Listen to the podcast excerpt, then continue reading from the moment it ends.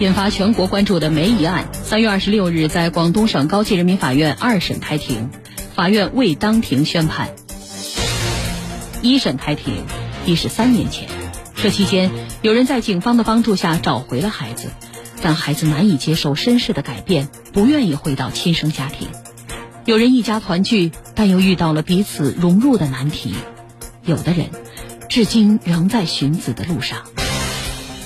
梅姨案二审背后的寻子家庭，铁坤马上讲述。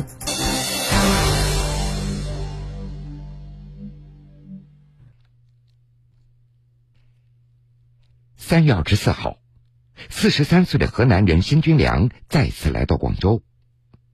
去年，他穿着自己最体面的一套装备。紫色的衬衣、深蓝色的牛仔裤和黑色的运动鞋，来到广州接到了被拐十五年的儿子申聪。三月二十六号，当年被拐申聪的人贩子张维平等五人开庭受审，申军良还是穿着这身衣服。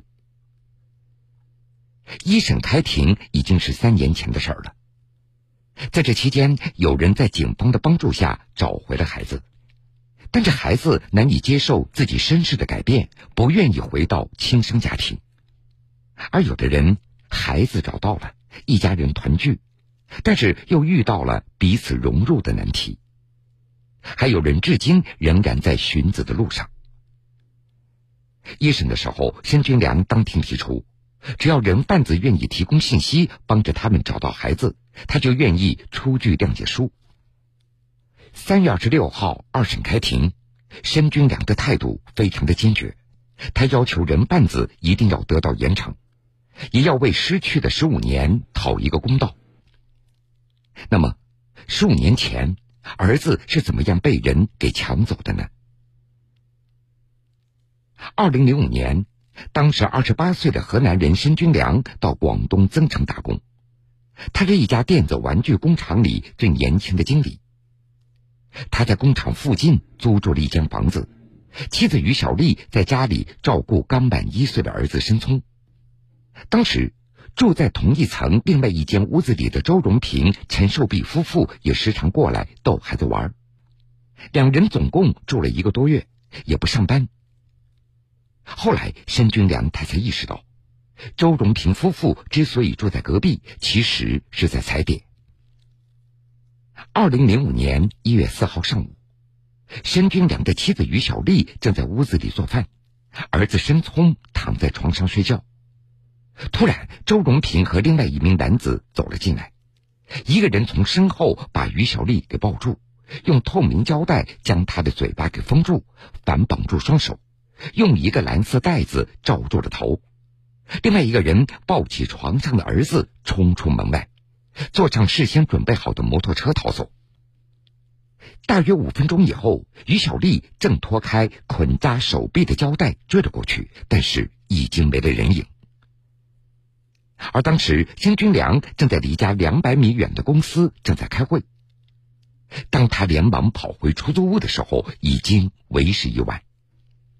此后的十五年里。辛军良辞去了工作，走遍了大半个中国。他一直奔走在寻子的路上。引发全国关注的梅姨案，三月二十六号在广东省高级人民法院二审开庭。因为疫情防控，五名被告人张维平、周荣平、杨昭平、刘正红和陈寿碧在增城看守所通过视频远程受审。辛军良和两个代理律师在增城区人民法院的第十一审判庭。出于防控和对未成年人隐私的保护，法院只允许被告人和受害人亲属到庭旁听。同案被拐儿童家长钟丁友和李树全坐在另外一个房间里，他们是专门冲着第一被告人江维平来的。那是在二零零三年和二零零五年。张维平在广东惠州拐走了这两家人的孩子。此后的十几年，两家人拼尽全力在寻找孩子，但是始终没有音讯。除了这两个孩子，张维平落网以后，他交代，在那三四年里，他还拐走了另外六个孩子。而申军良的儿子申聪，在被周荣平、杨昭平等四人抢走以后，也是通过张维平而卖掉的。二零一八年年底，广州市中级人民法院对被告人张维平、周荣平、杨昭平、刘正红、陈寿碧拐卖儿童一案进行一审公开宣判。张维平、周荣平被判处死刑，杨昭平、刘正红被判处无期徒刑，陈寿碧被判处有期徒刑十年。五名被告不服判决，向广东省高级人民法院提出上诉。今年三月二十六号，案件由广东高院在增城区人民法院开庭审理。当天上午的十点十分，审判长宣布开庭。但是，由于信号多次中断，庭审不得不终止，直到十一点五分才重新开始。按照程序，法庭首先核对了被告人的身份，随后法庭宣读了一审判决书，并核实五名被告人上诉的情况。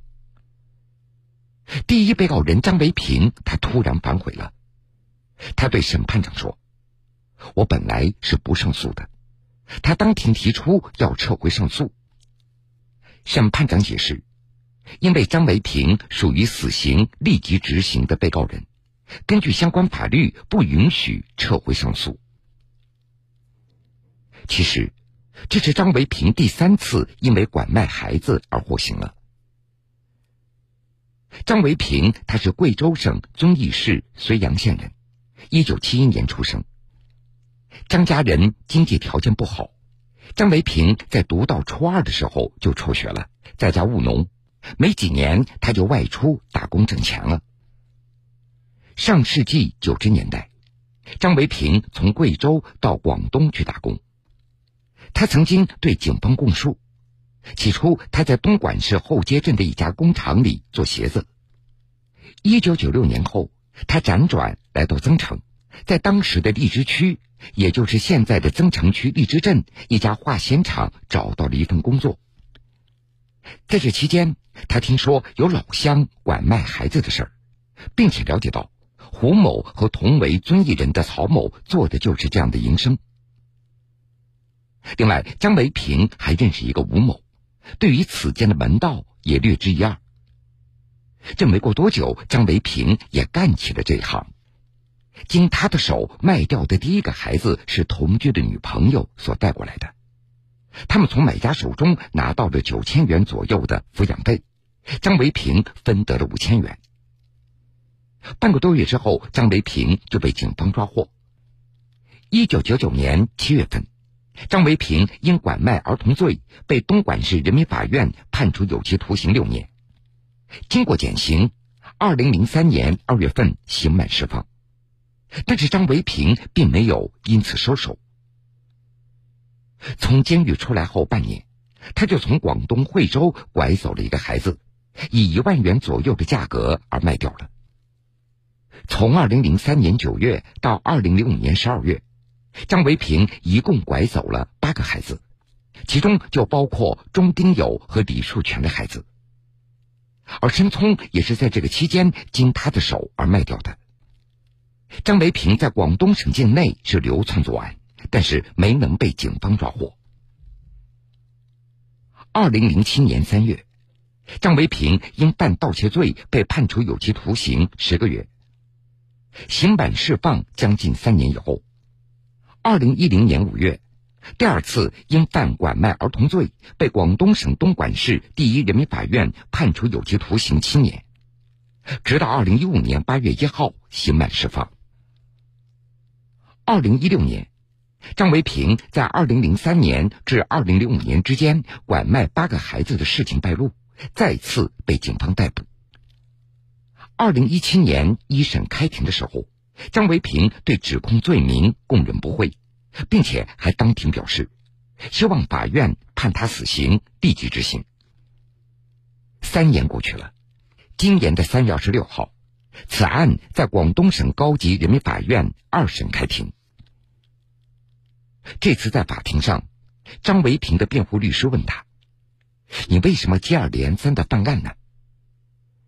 张维平回答：“除了拐卖孩子，他什么都不会，并且当庭表示愿意赔偿受害人家属。”而在是否谅解人贩子这个问题上，几个家长的意见也出现了分歧。再次见到张维平，钟丁友的心情非常的复杂。他怨恨张维平，但是又对他抱有期待，希望他能够找到自己的孩子。就在这次开庭前，钟丁友和李树全在法院签署了请愿书，要求对张维平缓期执行死刑。他们还向法院提出要和张维平直接对话。到现在还没有找回孩子的父亲李树全对记者说：“我想当面跟他说，我当年对你那么好，你能不能告诉我孩子在哪里？我就希望能够唤醒他的良心。”但是，与钟丁友、李树全有所不同，在申军良看来，张维平必须要得到严惩。其实，就在三年前一审的时候，申军良他也表示过，如果张维平能够如实交代孩子的下落，他也愿意给他写谅解书。但是现在他的态度变了。用他的话说，不是说张维平活着，孩子就有回来的可能。辛军良他认为，现在找回的五个孩子，这不是张维平的功劳。所以自己也就没有办法谅解他了。除此之外，辛军良他也不能够原谅入室抢走他儿子申聪的另外四名被告人。他认为，被告人周荣平、杨昭平等四个人认罪的态度并不真诚。这四名被告也是贵州人，周荣平他是张维平的表兄弟。他们四个人被指控合伙入室抢走了申军良的儿子申聪，之后通过张维平而销赃。公诉人认为，四个人以出卖为目的，使用暴力绑架儿童，也应当以拐卖儿童罪来追究刑事责任。三月二十六号，在法庭上，四名被告人对申军良也表达了歉意。周荣平说。我犯了一个错误，我终身难安。这次庭审以后，申军良二审的代理律师刘成透露，开庭前，周荣平的家人主动向法院汇了二十万元，但是目前申军良并没有领取这笔钱，也没有出具谅解书。刘长律师他解释，不能因为钱的问题就谅解拐卖儿童的行为。对于受害家庭，这种伤痛还没有结束，还没有到可以谅解的时候。而最关键的是，目前仍然有四个孩子仍然没有被找到，还有案件当中的重要的一环，那就是帮助张维平销赃的中间人梅姨到现在还没有落网。这也是被拐儿童家长们所最关心的一个问题。张维平在法庭上说。他第一次在公安机关录口供的时候，就提到了梅姨。他非常肯定，说梅姨是真实存在的。不过，连他也不了解这个梅姨。从张维平交代的部分信息，只能够分析出，梅姨今年六十五岁左右，身高一米五几，会讲粤语和客家话。二零零三年到二零零五年期间。梅姨长期居住在广州增城客运站附近的城丰村鸡公山街，以做红娘为生。后来还曾经在增城、惠州、紫金、韶关、新丰等地活动过。根据张维平的描述，警方也曾经给这个梅姨画过两张画像，但这两张画像几乎不像一个人。第一张，梅姨的脸型偏瘦，显得非常老气。第二张画像中，梅姨是个大圆脸，长着单眼皮、大嘴巴。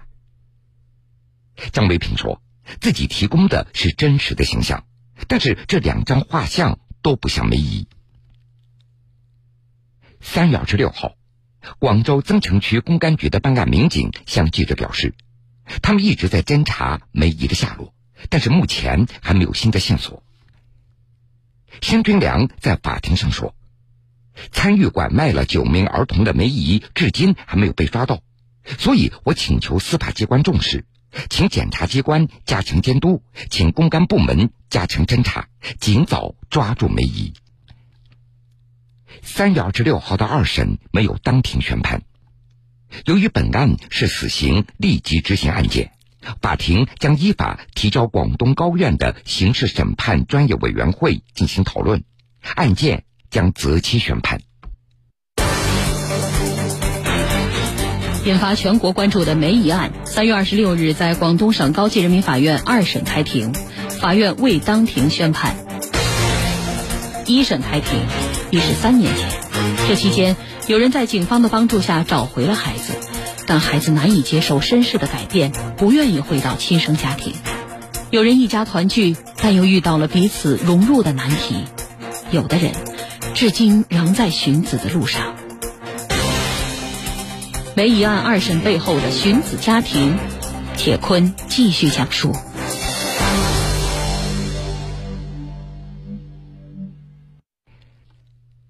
孩子突然被人拐走，这对于父母来说要忍受多大的痛苦？当时，一岁多的杨嘉欣被张维平带走以后，他的父亲跑遍了周边的村镇来找孩子。就在寻找儿子的第三年，他患上了精神问题，开始出现幻觉，看谁都像是人贩子。有一次在回乡休养的途中，这个父亲深陷绝望，竟然从火车上一跃而下。带着对儿子的思念，倒在了铁轨上。十五年的寻子路上，辛军良他也看到过太多类似的家庭了。用他的话说，拐卖儿童给一个家庭带来的伤害，不亚于故意杀人，所以他不能谅解人贩子。在寻找儿子申聪的这些年里，申军良的人生也发生了裂变。以前，他是一家电子玩具厂里最年轻的经理，有贤惠的妻子和可爱的儿子，生活富裕。当儿子被抢走以后，他辞掉工作，拿出所有的积蓄，抱着传单，在广东的大街小巷来回的转悠，靠借钱在度日。他向记者回忆说，在找儿子的那段岁月里，家不像家，人不像人，被抢被骗，风餐露宿。无助、煎熬、无奈，时刻的伴随着我。这每一次走到一个十字路口，我都不知道该往哪个方向走，只能一边喊着申聪的名字，一边拿着手机在地上转。这手机指向哪个方向，我就往哪个方向走。每次看到路边那些残疾的乞讨儿童，申军良的心就会揪一下，他怕认出是自己的孩子。撑不下去的时候，他甚至也想过结束自己的生命。去年的三月，经过 DNA 比对，丢失十五年的申聪被警方找回，回到了申军良夫妇的身边。尽管申军良和妻子整天都围着他转，研究他的喜好，一家人的吃喝都迁就着申聪。此前，申聪他生活在广东一个偏僻的村庄里。养父母长期在外打工，他是由奶奶抚养长大的，是一个典型的留守儿童。回到济南的申聪和弟弟们相处的很融洽，但是即使回家一年以后，十六岁的申聪还在适应着生活学习当中的种种不习惯。这最明显的是南北气候有差异，他有些水土不服。人生的前十五年，那是孩子成长最关键的时候，但这申聪没有得到父母的关心，也没有好的学习环境，所以导致他的学习底子非常薄弱。尽管回到家以后，他刻苦努力，也懂事上进，每天六点就起床，晚上写作业要写到十一点多，也有好心的老师在给他补课辅导，但他还是达不到考上高中的标准。一个曾经破碎的家庭要重新粘合在一起，还有许多路要走。申军良夫妇也在尽力的弥补这些年对申聪所缺失的爱，但是发现这好像并不容易。儿子申聪回家已经有一年了，但是申军良现在连一个养家糊口的工作都没有找到。他现在正在做代驾，每个月的收入是在四千元左右，他要负担三个正在上初中的孩子，连基本的生活开支都不够。三月二十六号的这次庭审，辛军良再次向法庭提出了民事赔偿，要求赔偿寻子期间所产生的误工费、车费和精神抚慰赔偿等等，共计四百八十多万元。申军良的代理律师刘长表示，因为孩子被抢。申军良的妻子于小丽人身和精神上都遭受了巨大的创伤，被医院诊断为精神分裂症，需要长期服药，由此产生的相关费用应当获得民事赔偿。和申军良相比，还没有找到孩子的家长钟丁友和李树全，他们的诉求也就简单了很多，他们只有一个诉求：找到孩子。这十五年，他们就像申军良一样，全国各地的找孩子，互相分享着警方的信息，相约一块儿到广州河源来寻亲。李树全的寻子旅程已经超过了三万公里，他在心里一次次预演着亲人相聚的那个场景。他会带上儿子爱喝的酸奶，和儿子相拥哭泣。用他的话说。我真的不敢奢求什么了，我只希望儿子健康平安，愿不愿意回来与我们生活由他决定。而钟丁友，他也是盼望着能够见到孩子。去年七月，他又独自去了一次广州，仍然是没有任何结果。如今，他也只能够继续的等待。或许，钟丁友、李树全他们也将很快的团圆了。三月二十六号。公安部召开新闻发布会，公安部刑事侦查局副局长童碧山表示，今年一月份开始，公安部部署全国公安机关开展以侦破拐卖儿童积案、查找失踪被拐儿童为主要内容的团圆行动，全力侦破一批拐卖儿童积案，全力缉捕一批拐卖儿童犯罪嫌疑人，全面查找一批改革开放以来失踪被拐的儿童。公安部呼吁公众及时向公安机关举报疑似拐卖儿童犯罪案件的线索，积极协助查找失踪被拐的儿童。同时，也请失踪被拐儿童的父母和疑似被拐人员主动到附近的公安机关行政部门接受免费的 DNA 信息采集以及相关信息补充完善等工作。